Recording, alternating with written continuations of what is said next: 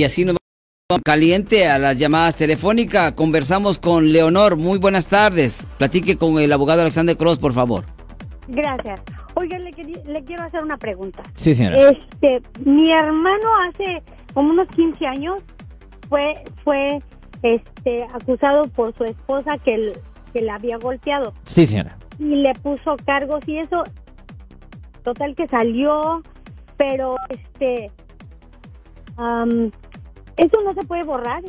Ok. Porque él, él, sigue viviendo junto con ella, o sea, ellos nunca se separaron. Sí. Ok, so, la pregunta es esto.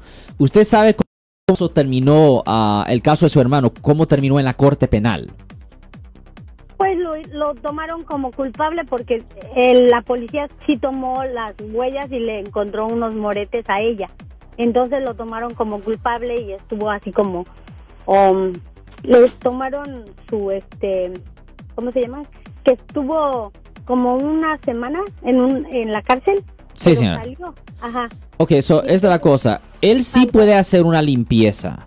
Él sí puede hacer una limpieza bajo el Código Penal sección 1203.4. Sí, por eso le pregunto, ¿sí se puede hacer una limpieza? Absolutamente, se puede hacer la limpieza de la convicción penal. Obviamente se tiene que ordenar copias del historial original. Si la corte no los tiene, va a ser necesario ordenar esos uh, registros del Departamento de Justicia. Pero de cualquier forma, se tiene que ordenar copias del registro original, ya que se estudie el registro original, se puede escribir una moción, es un documento detallando cómo terminó el caso. Después se entregan esos documentos y se tiene que pedir una audiencia para poder hablar con el juez. Y si el juez está satisfecho de que la persona ha vivido una vida limpia, nos dan a nosotros la limpieza de la convicción penal para que en el futuro... Han vivido juntos y hasta tienen más niños y todo, pero... Este, Correcto. ¿Y por cuál razón él está buscando hacer una limpieza de la convicción penal?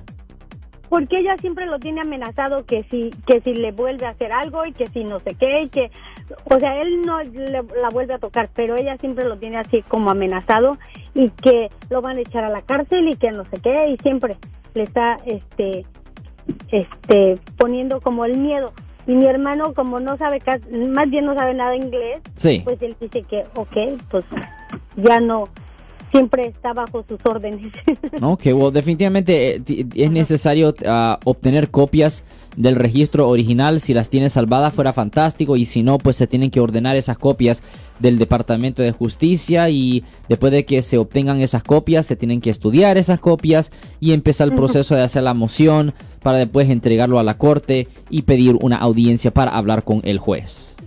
Ok. Bueno. Muchas gracias. Gracias. Gracias, Leonora. Anote el número de teléfono del abogado. Por favor, usted y el resto de las personas que están en sintonía, porque en algún momento de su vida usted va a necesitar la asistencia legal o la conversación del abogado Alexander Cross. 1-800-530-1800. Yo soy el abogado Alexander Cross. Nosotros somos abogados de defensa criminal. Le ayudamos a las personas que han sido arrestadas y acusadas por haber cometido delitos si alguien en su familia o si un amigo suyo ha sido arrestado o acusado, llámanos para hacer una cita gratis. Llámenos para hacer una cita. Ese número es el 1-800-530-1800. Estamos aquí en toda la área de la Bahía. 1-800-530-1800.